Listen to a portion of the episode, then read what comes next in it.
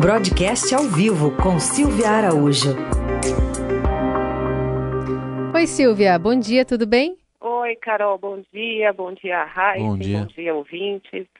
Bom, semana passada a gente falava de uma expectativa para divulgação pelo Banco Central da ata, né, do, do Copom, para se saber o que, que dá para esperar em relação aos próximos meses sobre a taxa básica de juros, que caiu de 5% para 4,5% ao ano. Que, que essa ata trouxe para a gente de novidade? Pois é, Carol, essa ata está sendo divulgada nesse momento pelo Banco Central, né? A gente ainda está dando uma lida aqui com, com uma lupa para ver se encontra coisas diferentes do que veio no comunicado é, da quarta-feira. E o que a gente encontra aqui é algo interessante falando sobre a capacidade ociosa das empresas. O que é a capacidade ociosa das empresas? As empresas, como o, o consumo está baixo, como a economia é, sem tração, o que está acontecendo? As empresas estão produzindo menos. Por exemplo, uma empresa tem capacidade para produzir 100 toneladas de algum produto. Ela está produzindo 60, 70. E esse percentual que falta aí, esses 40, esses 30 que faltaria para ser, é, para completar essa produção, para a empresa estar funcionando a plena capacidade, isso precisa ser preenchido. Então, o que, que o Copom está dizendo hoje que é interessante e diferente do que ele disse na quarta-feira? Que a, a ociosidade elevada pode continuar produzindo uma trajetória de inflação abaixo do esperado, ou seja, se continuar esse nível de ociosidade dentro das empresas, não há pressão sobre a inflação. Mas, por outro lado, o atual grau de estímulo monetário que o Banco Central está dando, reduzindo as taxas de juros a cada reunião, pode levar sim a essa ociosidade reduzir de uma forma mais rápida e o medo do Copom é que com essa redução, esse preenchimento de toda a capacidade de produção das empresas, por exemplo, acabe pressionando os índices de inflação. E é aí onde mora o perigo, né, Carol? Porque o Banco Central, ele mira na inflação, mira na meta de inflação e qualquer coisa que leve a inflação a se desviar da sua meta, o Banco Central vai agir via política monetária. Então, no caso da, dessa ociosidade, ela se preencher muito rápido, provoque uma pressão sobre os índices de inflação, o Banco Central tem a sua prerrogativa ali de parar, fazer essa parada técnica, como a gente disse na semana passada, observar se realmente isso de fato vai acontecer e pressionar a inflação e é até subir os juros se ele entender que isso vai tirar a inflação dos eixos. Subida de juros é totalmente descartada nesse momento, Carol. A expectativa dos economistas continua uh, de juro linear, de juro em 4,5% ao longo do ano de 2020, mas tem algumas casas aí que ainda aposta que vai demorar um pouco para essa ociosidade ser preenchida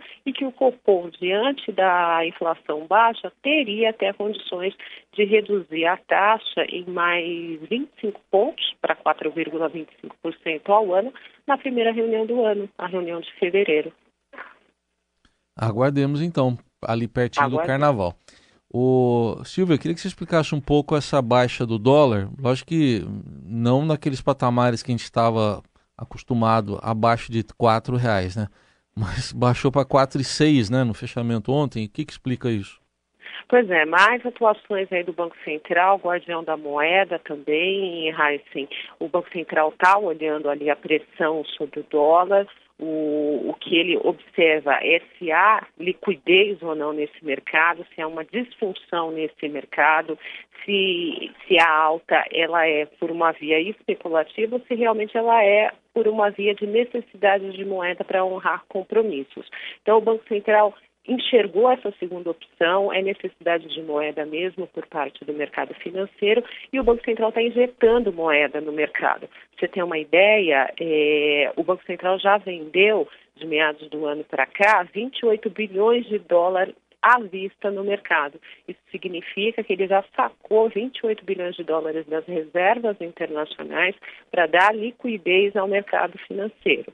E aí, com isso, ele consegue trazer o mercado de câmbio para um, uma fórmula mais funcional, que ele, que ele funcione de uma forma mais regular sem pressionar as cotações da moeda. Então, ele sempre vai observar se é necessidade ou grau de especulação.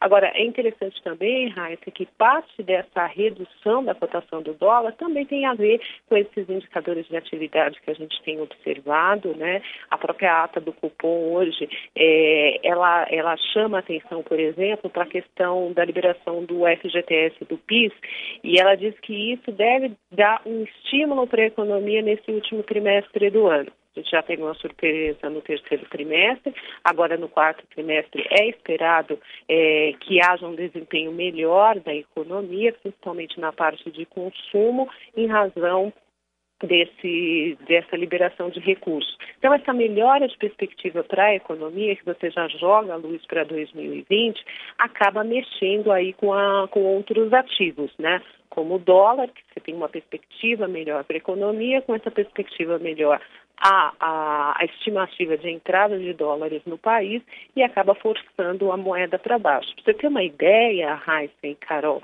é, dessa expectativa mais positiva do país, o risco Brasil chegou a operar nessa semana abaixo de 100 pontos.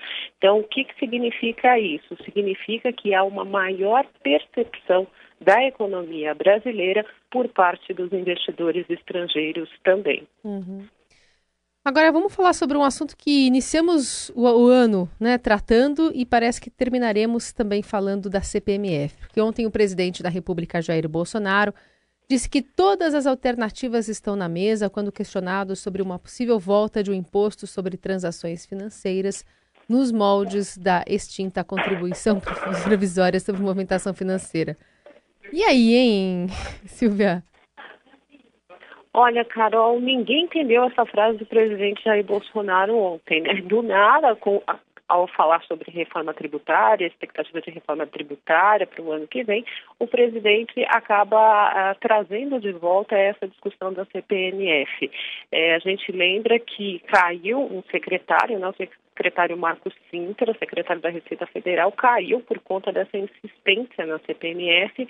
É, a CPMF, a gente sabe que é um imposto, é uma contribuição, aliás, que ela tem um poder arrecadatório muito rápido.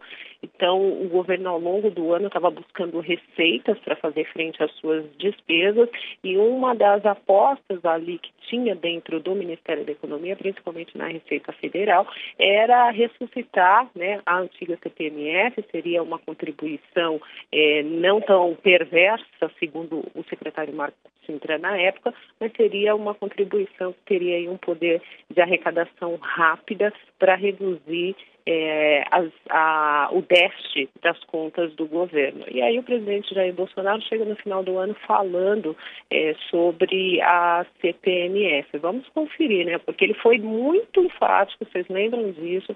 Ele foi muito enfático na época, disse que CPMF é, não voltaria nunca mais, mas agora está falando que se extinguir algum imposto, talvez haja a possibilidade de ressuscitar essa contribuição.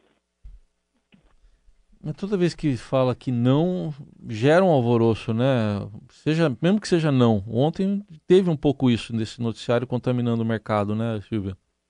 É, acaba, acaba contaminando um pouquinho, né, Raíssa? Porque a CPMF é um imposto que é uma contribuição que ela incide também sobre as operações financeiras. E aí o que, que acontece?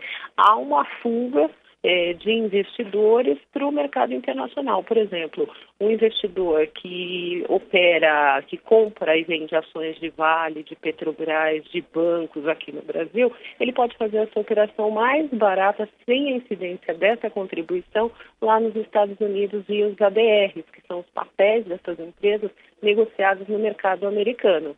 Então, por que, que eu vou investir aqui no Brasil se é, sobre os meus rendimentos, além de imposto de renda, além de outros, outros tributos, vai incidir também mais uma contribuição para comer ali um pedaço do meu rendimento. Eu vou lá para o mercado americano. Muito bem, essa é a Silvia Araújo detalhando todos esses números da economia para a gente aqui no Jornal Dourado. Obrigada, viu, Silvia? Até quinta. Até, gente.